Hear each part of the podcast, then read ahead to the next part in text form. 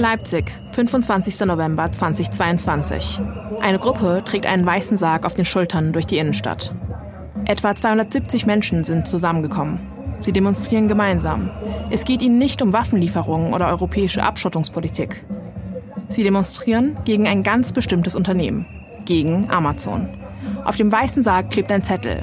Darauf steht, wir tragen zu Grabe die Gesundheit bei Amazon.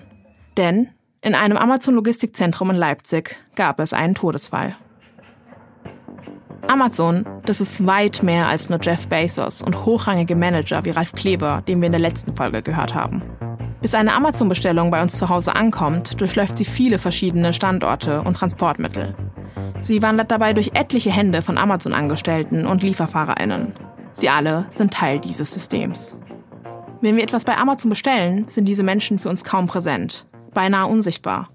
Doch wir möchten wissen, wer sie sind und wie ihr Arbeitsalltag aussieht. Also, schauen wir hinein in die Maschine. Ich bin Hitran Songur und das ist Click Click Boom, die Maschine Amazon. Dieser Podcast ist eine Kooperation der Nürnberger Nachrichten und Korrektiv. Ihr hört Episode 3. Smiling Brother is watching you. Falls du die ersten Episoden noch nicht gehört hast, fang am besten dort an. Und jetzt geht's los.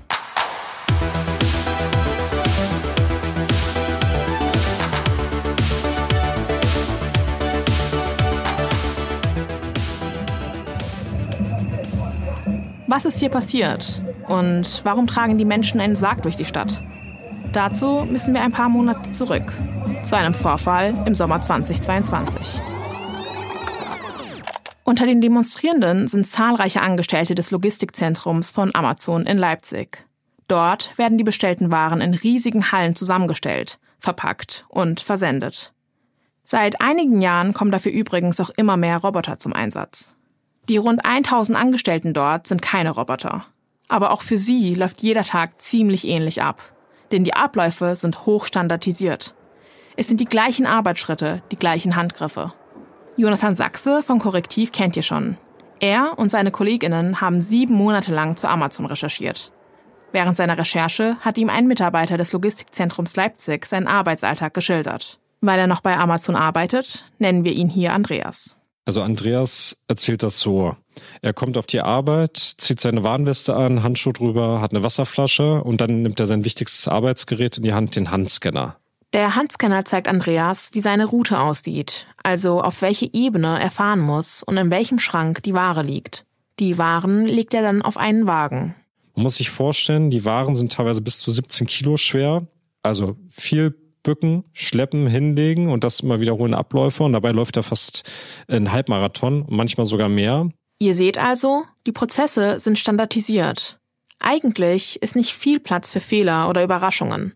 Am 15. August 2022 ist in dem Leipziger Amazon-Zentrum aber doch etwas anders. Also wir waren an dem Tag ja nicht selber dabei. Es gab auch keine Videoaufzeichnung oder Fotos. Wir können also nur ähm, versuchen, der Wahrheit möglichst nahe zu kommen. Und ähm, das haben wir gemacht, indem wir mit möglichst vielen Personen gesprochen haben, die an dem Tag anwesend ähm, waren. Und so haben wir das rekonstruiert. Und darunter auch Andreas, also Andreas, der ähm, unter anderem Namen im Logistikzentrum Leipzig arbeitet. Und er hat relativ schnell bemerkt, dass etwas nicht stimmt, die Stimmung anders ist an diesem Tag. Später hat sich das dann ein bisschen genauer herausgestellt, was in dem Moment passiert ist. Ähm, ist das jemand während der Schichtwechselzeit zusammengebrochen? Und dieser Mann ist tatsächlich vor Ort gestorben. Der Betriebssanitäter war noch vor Ort, ein Notarzt. Sie konnten ihn aber nicht retten. Später ist dann die Polizei gekommen und ähm, ein Leichenwagen hat ihn am Ende abgeholt. Ein Mann ist bei der Arbeit gestorben. Wir wollen an dieser Stelle deutlich machen, dass es keinen Arbeitsunfall gab. Offenbar ist der Mann eines natürlichen Todes gestorben. Doch die MitarbeiterInnen, mit denen Jonathan und seine Kollegin über diesen Tag sprechen konnten, kritisieren alle ähnliche Punkte. Die Leiche lag noch da und der Betrieb ist einfach weitergelaufen, berichten sie. Und vermutlich wurde der Tote nur mit Pappe abgeschirmt. Korrektiv hat Amazon daraufhin mit den Vorwürfen zu dem Vorfall konfrontiert. Die beteiligten Medien würden sich ein falsches Bild von dem Geschehen machen, so sagt es Amazon. Sie hätten vor Ort sehr schnell versucht, Sichtschutz herbeizuschaffen. Außerdem hätten sie allen Mitarbeitenden psychologische Beratung angeboten und ihnen die Möglichkeit gegeben, Pause zu machen oder bezahlt nach Hause zu gehen. Doch das Angebot ist wohl nicht bei allen angekommen. Einzelne Mitarbeitende haben Jonathan berichtet, dass sie in diesem Moment eins gemerkt haben. Es geht hier nicht um Menschen, also um sie, sondern um Profit. Eben darum, dass die Maschine Amazon weiterläuft. In dem Statement räumt Amazon aber auch Fehler ein. Es sei ihnen nicht optimal gelungen, die Arbeitsabläufe in andere Bereiche der Halle zu verlegen, weg von dem Körper des verstorbenen Kollegen. Der Vorfall in Leipzig war allerdings nicht der einzige, bei dem ein Amazon-Mitarbeiter bei der Arbeit gestorben ist. In einem amerikanischen Amazon-Lager verstarb ein Mitarbeiter auf der Laderampe an einem Herzversagen.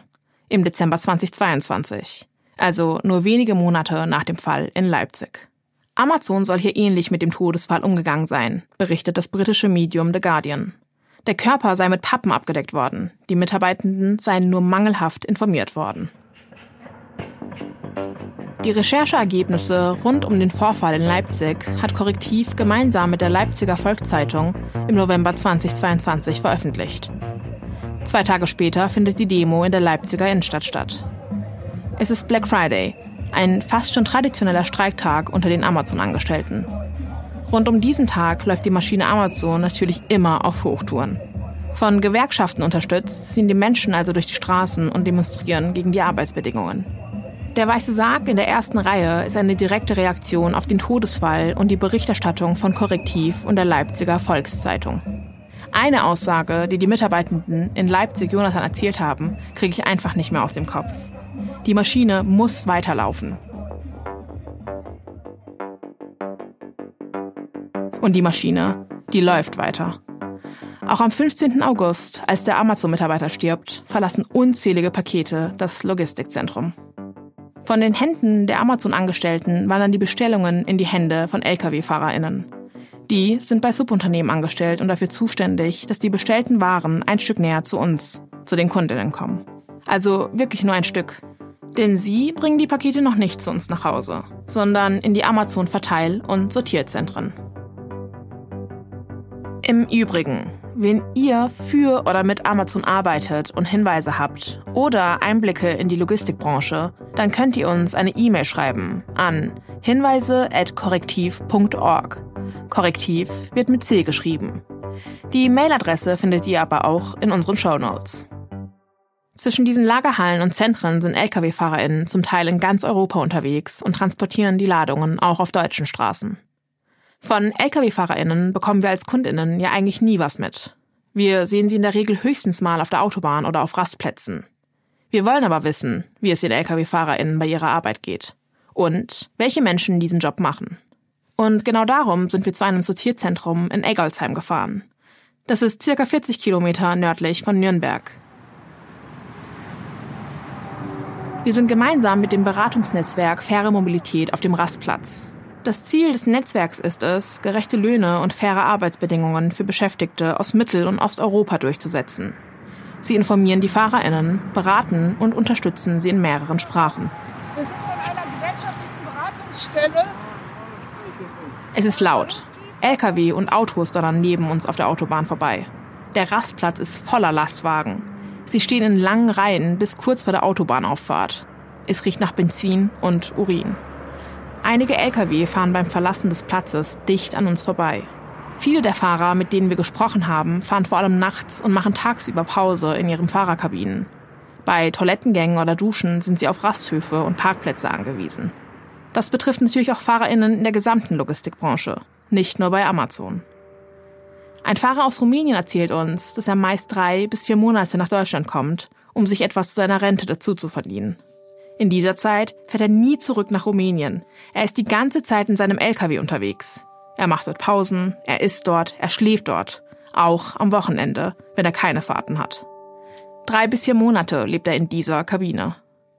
Was viele Fahrer, die wir an diesem Tag antreffen, besonders ärgert, die Parksituation. Weil es einfach zu wenige Parkplätze für Lkw gibt, kommt es zu Überlastungen und gefährlichen Parksituationen. In der Nähe des Amazon-Sortierzentrums reihen sich Lastwagen am Straßenrand. Wir sprechen einen Fahrer an. Auch er kommt aus Rumänien und wartet gerade darauf, dass er seinen LKW beladen darf. Die Mitarbeiterin von Fairer Mobilität übersetzt. Er wollte da vorne parken, aber er durfte nicht. Aber er lacht nur, wenn, also ich habe gesagt, ja, das ist jetzt hier stressig alles und so weiter, diese Parksituation. Er meinte, ja gut, das ist halt der Alltag von Lkw-Fahrern. Das ist überall so, äh, das ist in ganz Deutschland so und das ist auch ganz in Europa so. Parken ist halt eine Katastrophe. Zum Amazon-Sortierzentrum gehört ein großer Parkplatz. Als wir mit dem Fahrer sprechen, ist dieser Parkplatz leer. Halten dürfen die Fahrer dort allerdings nicht. Bis sie ihre Waren be- oder entladen können, müssen sie sich auf Rastplätzen in der Nähe aufhalten. Oder, wenn dort nichts frei ist, eben am Straßenrand. Wir haben Amazon nach den Gründen gefragt, warum die Lkw nicht auf den Parkplätzen warten dürfen. Die Antwort darauf? Im Falle unseres Sortierzentrums in Eggolsheim erhalten Fahrer, die früher als geplant ankommen, Informationen in mehreren Sprachen über empfohlene Lkw-Parkplätze in der Nähe ausgehändigt. Auf diese Weise verhindern wir illegales und unsicheres Parken in der Nähe unseres Standorts sowie negative Auswirkungen auf die Anwohnerinnen und Nachbarn. Um den Fahrerinnen die Wartezeit so angenehm wie möglich zu gestalten, bieten wir an allen unseren Standorten Trucker Lounges mit Kaffeemaschinen, Essensautomaten und Toiletten an. Okay. Also er hat gesagt, eine Stunde müsste er nur warten, aber sie haben ihn nicht gelassen. Also er muss genau um zwei Uhr kommen, wenn er ablädt. Ähm, und Begründungen gibt's keine. Er hat dann ist einmal im Kreis gefahren, hat hier geparkt. Wenn der Fahrer dann endlich auf das Gelände des Amazon-Sortierzentrums fahren darf und seine Waren einladen kann, folgt der nächste Schritt. Es geht weiter zum Verteilzentrum. Und dort, dort beginnt dann der letzte Abschnitt der Reise unseres Paketes. Die letzte Meile. Mit unserer Bestellung, mit einem einzigen Klick, setzen wir eine ganze Maschinerie in Bewegung. Den Mitarbeiter im Logistikzentrum in Leipzig, der bis zu 17 Kilo schwere Pakete schleppt. Den Lkw-Fahrer, der seit 77 Tagen in seinem Lkw übernachtet und erst nach Monaten wieder nach Hause fährt. Die Angestellten in den Sortier- und Verteilzentren. Und schließlich auch die FahrerInnen, die die bestellte Ware vor unsere Haustür bringen. Meist der einzige echte, physische Kontakt überhaupt, den wir zu Amazon haben. Es ist doch verrückt, was alles damit in Gang gesetzt wird und wie viele Menschen involviert sind. Und wir am Ende vielleicht fünf Sekunden ein unbekanntes Gesicht am Hausflur sehen. Und genau um diese Menschen geht es jetzt. Guten Morgen. Äh, Es ist Freitag, es ist knapp halb neun und ich bin bereit, an der Arbeit loszufahren. Das ist David. David heißt eigentlich auch anders. Aber er möchte seinen Namen nicht nennen, denn er arbeitet aktuell als Lieferfahrer. David ist 28 Jahre alt und lebt in Süddeutschland. Geboren ist er aber in Rumänien. Vor acht Jahren ist er nach Deutschland gekommen, um hier zu arbeiten. Damit er unbekannt bleiben kann, haben wir seine Stimme verzerrt. So, ich habe äh, gerade in dem Scanner angemeldet. Wir haben heute 172 Pakete zu zustellen mit 84 Stops. Die Pakete sind äh, im Auto beladen und jetzt ich warte den Signal, äh, dass ich raus von der Lager fahre. Und bis zum ersten Stopp brauche ich circa 20 Minuten. Jeden Morgen holt er seine Pakete in einem Verteilzentrum ab. Seit mehreren Jahren fährt er die Pakete für ein Subunternehmen von Amazon aus. Wir wären gern selbst einen Tag bei ihm mitgefahren. Das ist aber leider nicht erlaubt. Deswegen hat er uns einen Tag lang zumindest so ein bisschen mitgenommen. Er hat uns Sprachnachrichten während seiner Tour geschickt. Ich habe noch 48 Stops, 100 Pakete.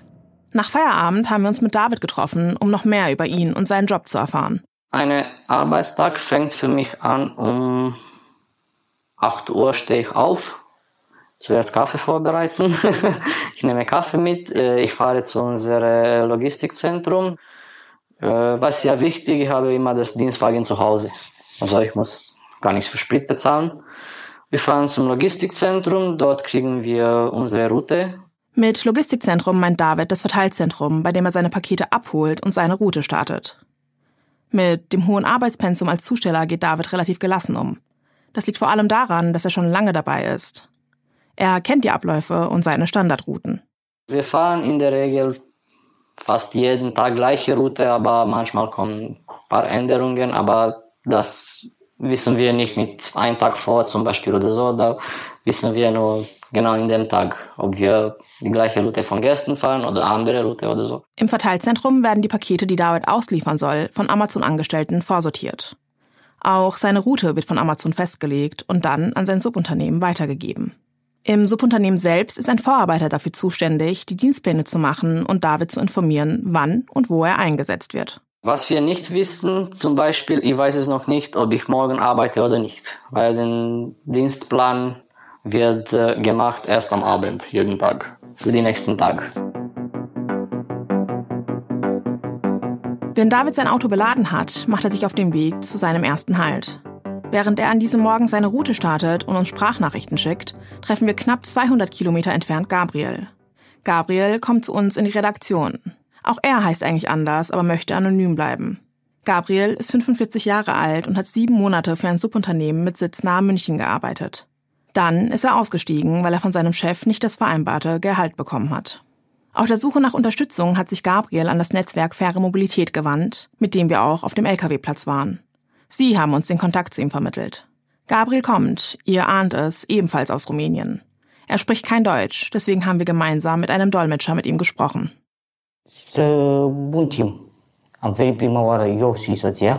Ich bin zuerst hergekommen, um zu arbeiten. Zuerst mit meiner Frau. In Rumänien hat er als Taxifahrer gearbeitet. In Deutschland angekommen, hat er einen Job als Lieferfahrer angenommen und Pakete im Raum Nürnberg ausgefahren. Am Anfang äh, lief die Sache relativ gut. Äh, er äh, hat festgestellt, dass der Vertrag im Großen und Ganzen eingehalten wurde. Und am Anfang war er natürlich auch froh, dass er überhaupt Arbeit hat und so weiter. Für Gabriel hat der Arbeitsalltag ähnlich ausgesehen wie für David. Morgens die Pakete im Verteilzentrum abholen und dann erster Stopp, anhalten. Warnblinker anstellen, aussteigen. Zur Tür laufen, klingeln, Treppen steigen. Pakete abgeben, weiterfahren. In unserer Recherche haben wir festgestellt, dass die Arbeitsbedingungen bei Subunternehmen durchaus sehr unterschiedlich sein können. Während David durchschnittlich Touren mit 80 bis 100 Stops fährt, hatte Gabriel teilweise 200 Stops pro Tag. Wir haben mit einer Expertin des Netzwerks Faire Mobilität über die Arbeitsbedingungen bei Amazon Subunternehmen gesprochen. Ich bin Tina Morgenroth und ich arbeite ähm, als Branchenkoordinatorin für Kurier- und Paketdienste beim Beratungsnetzwerk Faire Mobilität. Auch Tina Morgenroth wird immer wieder von dem Druck berichten und von einer Menge an Stops und Paketen, die kaum zu bewältigen sind. Wenn man ähm, einen Kunden nicht erreicht hat, muss man mindestens einen Zustellversuch, einen weiteren Unternehmen. Das heißt, wenn ich jetzt mehrere Orte habe, wo ich das Paket nicht zustellen kann, habe ich natürlich am Ende des Tages ziemlich viel Arbeit, weil ich da nochmal hinfahren muss. Das erzählt uns auch David. Ich komme zu dir nach Hause, aber du bist nicht da.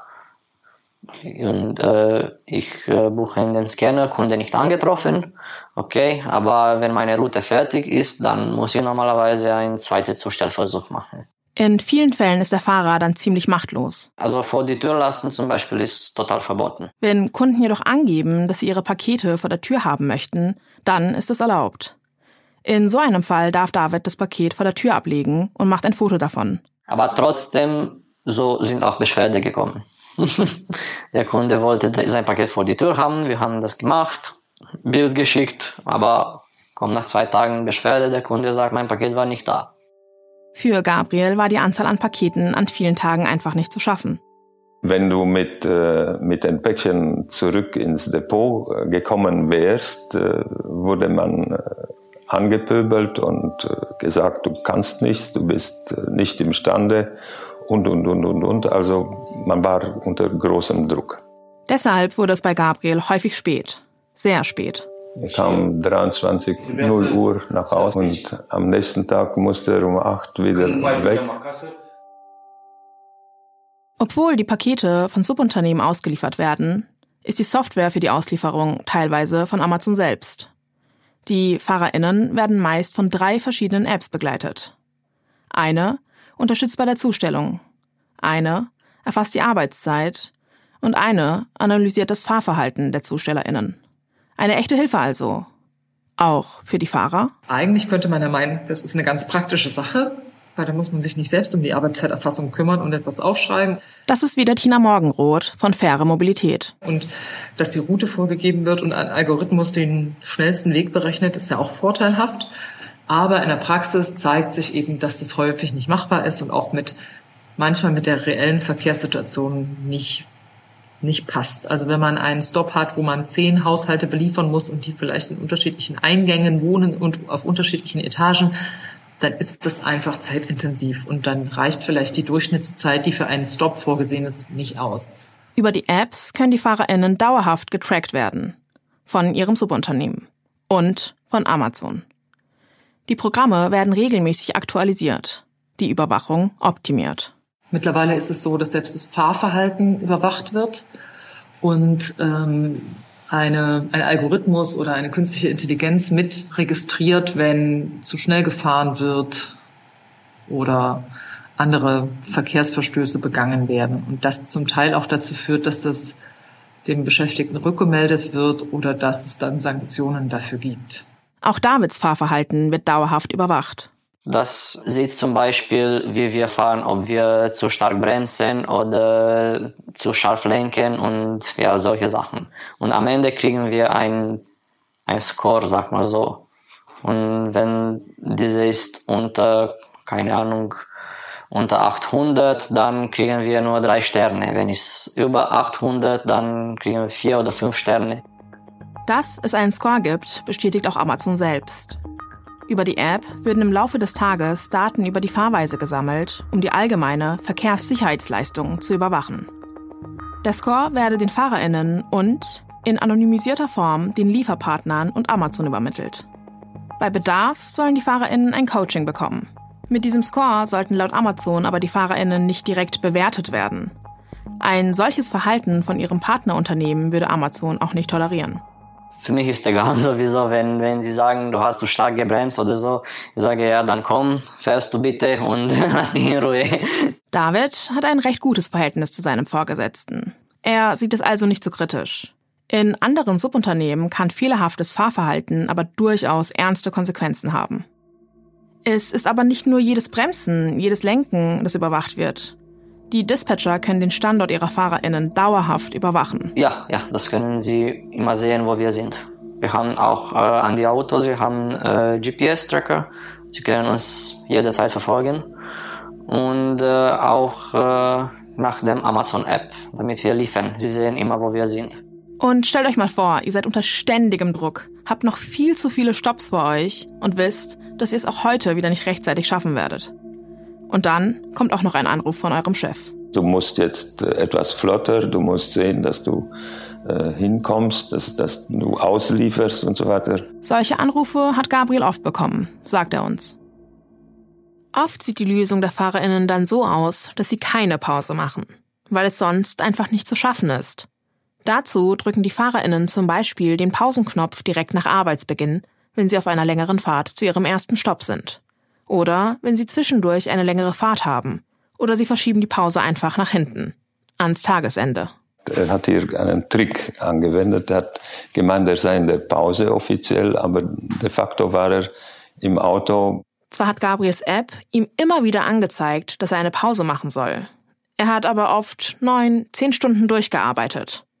Amazon hat uns auf Nachfrage nochmal erklärt, wie sie garantieren wollen, dass die Pausen eingehalten werden.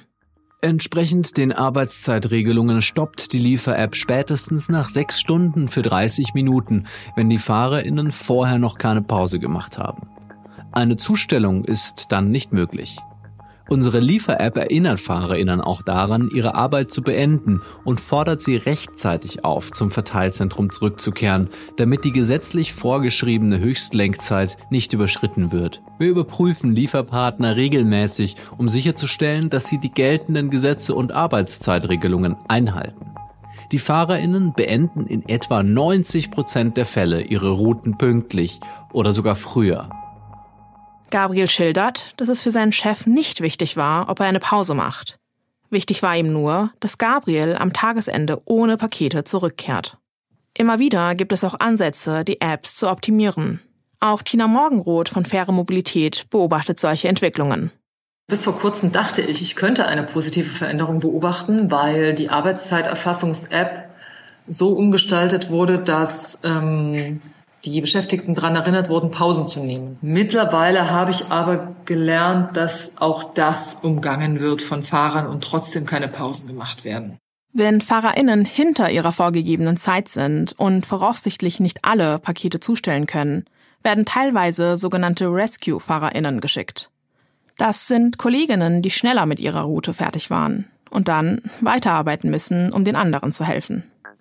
Amazon bestätigt, dass zusätzliche FahrerInnen geschickt werden, um die Tour sicher und pünktlich zu beenden. Dabei nennen sie aber nur den Fall, wenn während einer Zustelltour etwas passiert oder FahrerInnen nicht weiterfahren können. Ein Dispatcher ruft eventuell an, so gegen Ende des Tages, wenn man nicht wirklich zurechtkommt oder wenn die Gefahr besteht, dass man die Päckchen nicht alle ausliefert, um mitzuteilen, ruft die Leute bitte an. Oder du hast hier einen Kollegen, der kann einige Päckchen von dir übernehmen oder so aber wegen den Zeiten und so nicht. Das Einzige ist, die Päckchen müssen ausgeliefert werden. Punkt. Wie auf Teufel komm raus. Was Gabriel hier schildert, ist kein Einzelfall. David ist häufig der Fahrer auf der anderen Seite. Wenn er fertig ist, muss er oft seinen Kolleginnen helfen. Ja, aber manchmal, wenn ich, wenn, wenn du fertig bist und sag mal so, es ist zu früh oder so. Sie fragen dich, willst du deine Kollege vielleicht ein bisschen helfen oder kannst du das für uns machen, kannst du so, kannst du so und ja. So wird auch die Arbeitszeit von schnelleren FahrerInnen wie David häufig länger.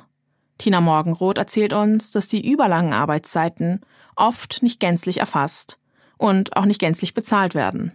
Auch Gabriel wurde oft nicht für die gesamte Arbeitszeit bezahlt. Er erzählt, dass äh, der Arbeitgeber zum Beispiel, wenn man neuneinhalb Stunden von so viel Uhr bis so viel Uhr tätig war, eineinhalb Stunden abzog, weil er sagte, halbe Stunde hattest du Pause und äh, die halbe Stunde bis zum Depot fahren, die zählt nicht dazu und äh, das Zurückfahren zum Depot auch nicht. Also wirst du für acht Stunden bezahlt, auch wenn du neuneinhalb unterwegs warst.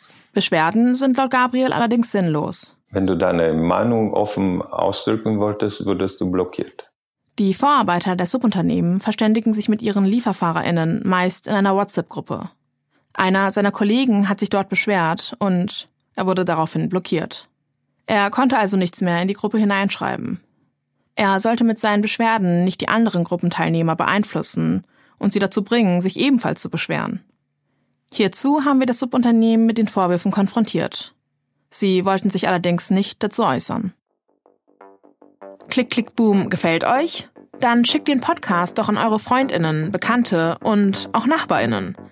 Wir würden uns außerdem freuen, wenn ihr uns eine gute Bewertung dalasst, wo auch immer ihr uns hört. Als angehende Redakteurin weiß ich, was es heißt, Überstunden zu machen. Aber das, was Gabriel erzählt, das ist nochmal auf einer ganz anderen Ebene. Und dann kommt auch noch die permanente Überwachung dazu. Als wäre das nicht genug, ist da noch die Angst vor Konsequenzen. Denn die werden teilweise schon bei den kleinsten Fehlern angedroht.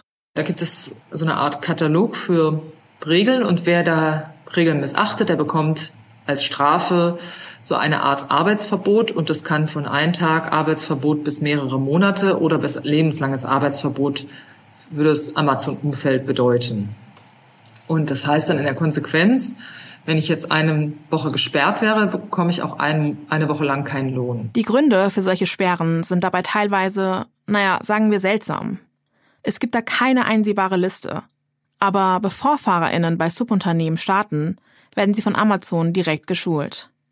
Eine Wahlraff-Doku von 2021 zeigt, dass dort auch Beispiele für Sperren oder Strafen genannt werden.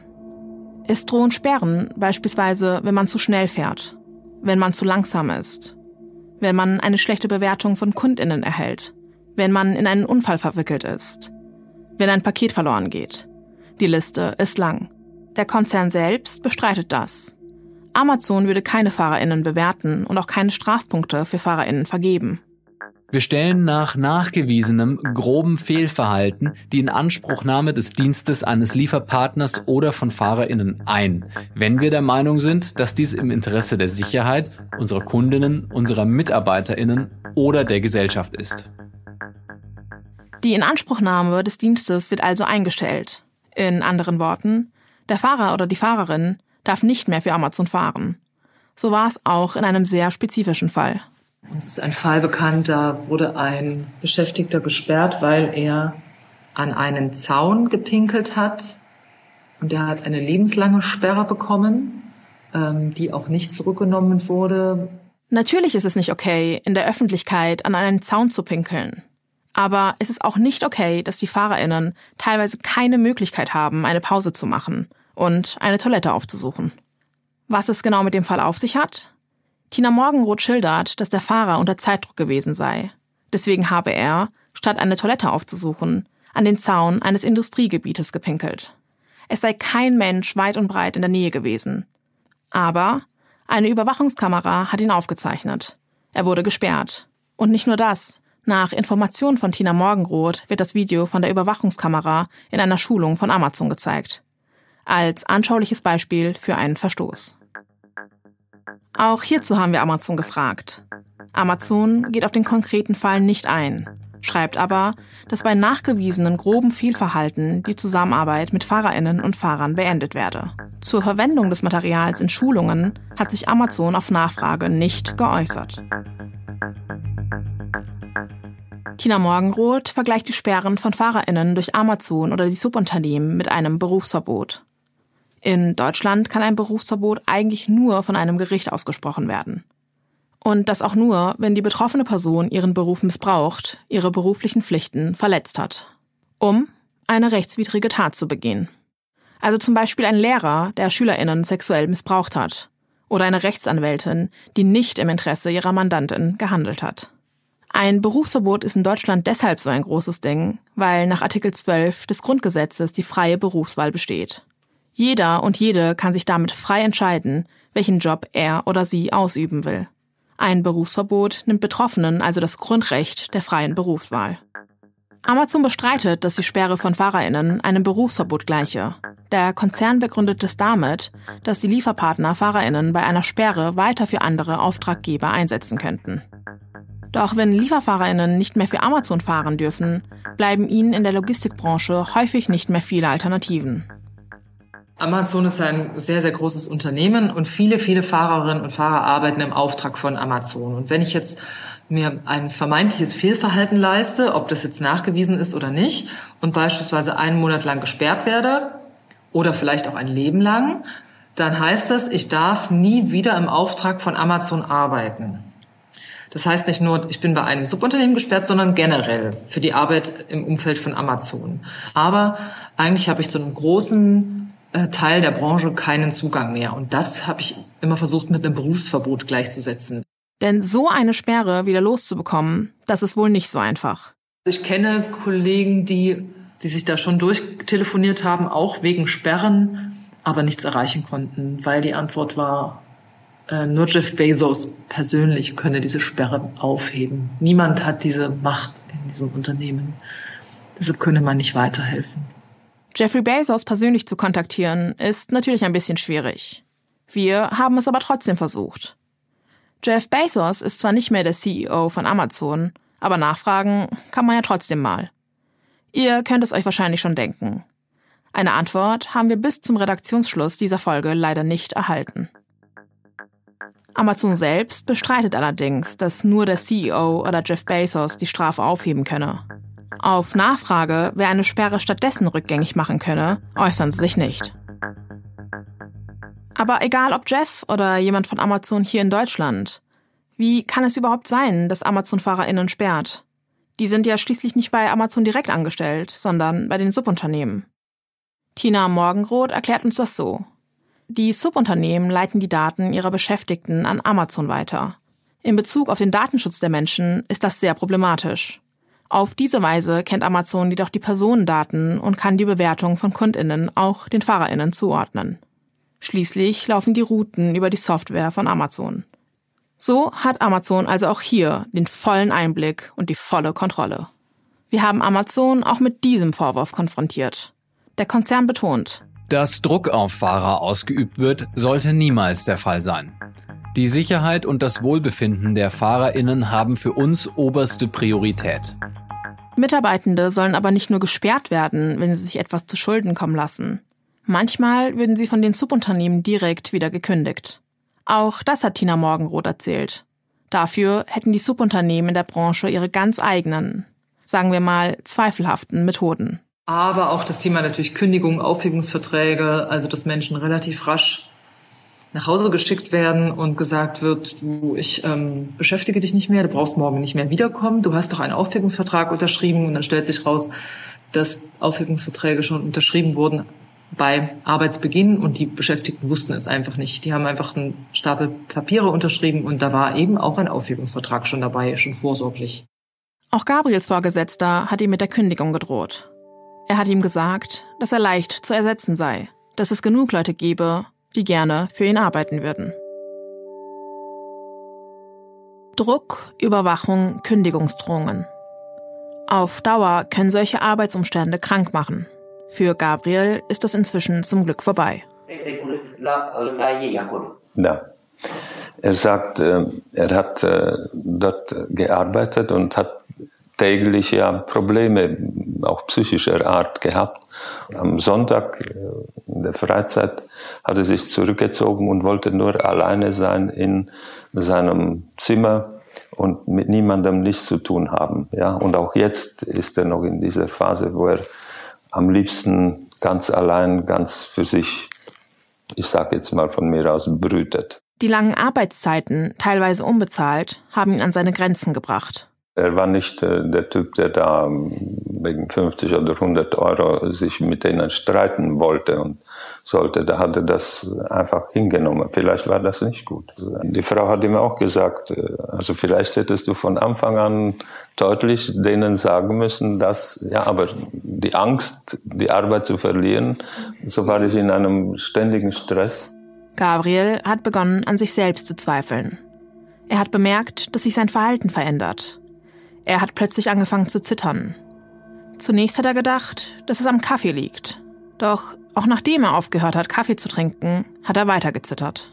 Das ist äh, schwierig, äh, als äh, bisher gesunder Mensch äh, plötzlich zu merken, man zittert und äh, ist innerlich unruhig und so weiter. Und damit fertig zu werden, gar, ist gar nicht einfach.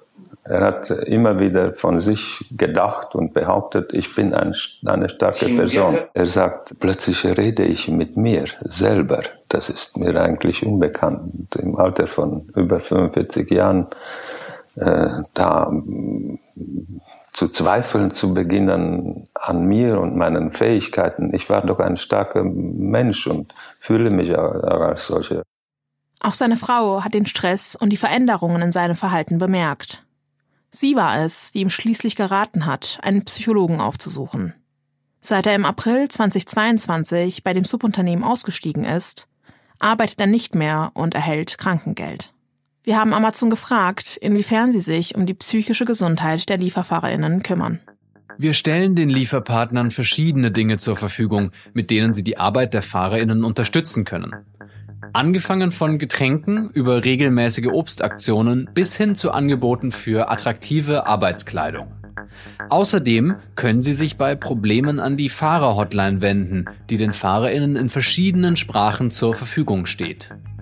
Dort können die Zustellerinnen auch anonym ihr Feedback abgeben.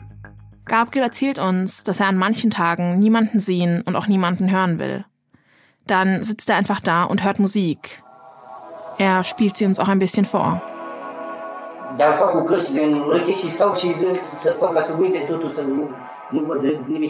Oder aber er hat sich Predigten von Pfarrern an. Gabriel erzählt uns, dass er schon einige schwierige Situationen in seinem Leben überwunden hat. Deshalb wundert er sich, dass diese relativ kleine Geschichte, so nennt er sie, ihn so stark beansprucht. Für das Gespräch mit uns hat er sich Zeit genommen. Doch jetzt steht ein weiterer Arzttermin an und er muss los. Er sagt, äh, er, äh, er hat Tage, da ist er äh, restlos durch diese Gedanken und durch diese innere Stimmung kaputt. Und er trinkt dann auch keinen Kaffee und auch jetzt auch raucht seit zwei Wochen nicht mehr in der Hoffnung, dass es besser wird und so weiter. Und das Gespräch heute hat ihm gut getan. Trotzdem fällt Gabriel das Gespräch nicht leicht. Er wirkt teilweise sehr aufgeregt. Doch er hofft auch, dass er damit anderen Menschen hilft und dass eine Verbesserung eintritt. auch wenn es ihm persönlich nicht mehr helfen kann. Gabriels Geschichte ist extrem, ja. Aber sie ist kein Einzelfall. Menschen leiden, wenn sie überwacht, gehetzt und unter Druck gesetzt werden. Das bestätigt auch Cornelia Niesen. Sie ist Professorin und hat den Lehrstuhl für Psychologie im Arbeitsleben an der Friedrich-Alexander-Universität in Erlangen. Gemeinsam mit der Deutschen Forschungsgemeinschaft untersucht sie, wie Menschen auf Überwachung am Arbeitsplatz reagieren. Wenn Menschen bei der Arbeit unter Druck stehen, äußert sich das oft erstmal in kleinen Warnsignalen. Viele Menschen merken es an ihrem Schlaf, dass sie zu wenig schlafen, zu schlecht schlafen, schlecht einschlafen können. Und Schlaf ist auch eine extrem wichtige Ressource, die wir haben, in der viele Erholungsprozesse stattfinden. Deswegen ist es äh, sehr schützenswert. Ne? Das ist so das eine, dass man Dinge vergisst, also auf der kognitiven Ebene wieder, dass äh, man sich Dinge schlecht merken kann, unkonzentriert ist dass man tagsüber eine bleierne Müdigkeit hat, dass man morgens aufsteht und morgens schon eigentlich kaputt ist und denkt, ich könnte eigentlich heute zu Hause bleiben. Ähm, manche merken das, indem sie niedergeschlagen sind, andere merken das, indem sie eher gereizt sind. Also da hilft schon ein kleiner Funke, kann dann irgendwie das Fass zum Überlaufen bringen. Also in diesem ganzen emotionalen Bereich gibt es dann eine größere Unausgeglichenheit. Die Probleme am Arbeitsplatz beeinflussen nicht nur die Arbeit selbst, sondern auch das Privatleben. Cornelia Niesen berichtet, dass die Menschen oft nicht mehr abschalten können, wenn sie zu Hause sind. Durch die vielen Überstunden, die in der Branche üblich sind, bleibt für die Angestellten auch immer weniger Zeit, um sich zu erholen. Deshalb gehen sie auch am nächsten Tag schon mit einem gewissen Grad der Erschöpfung zur Arbeit. Und dann können solche Teufelskreise passieren, dass die kommen nach Hause, dass man sich dann auch ähm, zurückzieht aus seinem sozialen Umfeld, dass man auch sich gar nicht mehr so in der Lage fühlt, bestimmte Verantwortlichkeiten und Pflichten zu Hause zu übernehmen und sich einfach immer weiter zurückzieht. Auch Freunde treffen ist viel zu anstrengend. Bis zu einem gewissen Grad kann man starker Belastung am Arbeitsplatz standhalten, kann ihm trotzen. Cornelia Niesen nennt Sport und soziale Beziehungen als Stellschrauben, die helfen können. Aber wenn das Ganze zu massiv ist, wenn man jeden Tag unter massivem Zeitdruck ist und regelmäßig äh, das, die Rückmeldung bekommt, dass man nicht gut genug ist und dass äh, man seine Existenzgrundlage jetzt gerade verliert, also sprich sein Job, dann äh, hilft da gar nichts. Für Gabriel war die Last durch den Job zu groß. Er ist ausgestiegen. Doch die Maschine Amazon läuft weiter auch ohne ihn, so wie sein Chef es ihm gesagt hat. Täglich bringen Hunderttausende Fahrerinnen in ganz Deutschland die Bestellungen ans Ziel. Das System funktioniert. Zumindest für manche.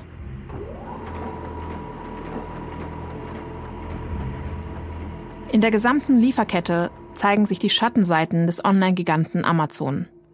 Bei den Menschen in den Paketzentren, die mit Handscannern überwacht werden – bei den Lkw-Fahrerinnen, die wochenlang auf der Straße unterwegs sind. Und bei den Fahrerinnen der letzten Meile, denen mit Sperrungen oder Kündigungen gedroht wird.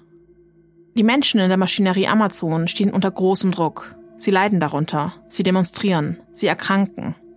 Aber warum machen sie weiter? Warum arbeiten Menschen unter solchen Bedingungen? Und warum findet Amazon immer noch Fahrerinnen? Die Antwort darauf ist ziemlich drastisch.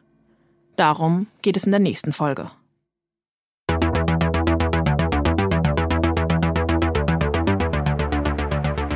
Klick, Klick, Boom, die Maschine Amazon ist ein Podcast der Nürnberger Nachrichten in Kooperation mit Korrektiv. Wenn euch diese Episode des Podcasts gefallen hat und ihr keine weiteren Episoden verpassen wollt, könnt ihr Klick, Klick, Boom, die Maschine Amazon gerne abonnieren und an Freundinnen, Familie und Bekannte schicken. Die nächsten Folgen erscheinen immer freitags und natürlich überall, wo es Podcasts gibt. Vielen Dank fürs Zuhören. Host bin ich, Petran Songur. Die Autorinnen des Podcasts sind Andreas Hofbauer, Nina Kammleiter, Vanessa Neuss und Hetran Songur. Redaktion Erika Balzer, Gregor Grosse, Simon Kirsch, Alicia Kohl und Alina Specht. Showrunner Nina Eichenmüller und Lukas Koschek. Producer Lukas G. Schlapp und Alena Specht. Faktencheck und redaktionelle Beratung Jonathan Sachse und Miriam Lenz von Korrektiv. Beratung Storytelling Anne Ramstorff von Korrektiv. Distribution Isabella Fischer und Erika Balzer. Postproduktion Gerald Schauder von der Hochschule Ansbach. Originalmusik Lukas Blacks. Grafik Benjamin Schubert von Korrektiv. Die Serie ist ein Projekt der VolontärInnen des Verlags Nürnberger Presse. Projektbetreuung Jakob Baumer und Isabella Fischer. Danke auch an alle ProtagonistInnen für ihre Offenheit, an Faire Mobilität für ihre Unterstützung und an Start into Media für die Förderung. Außerdem wollen wir uns bei unserer Volo-Betreuerin Ella Schindler bedanken, die sich für dieses Projekt eingesetzt hat.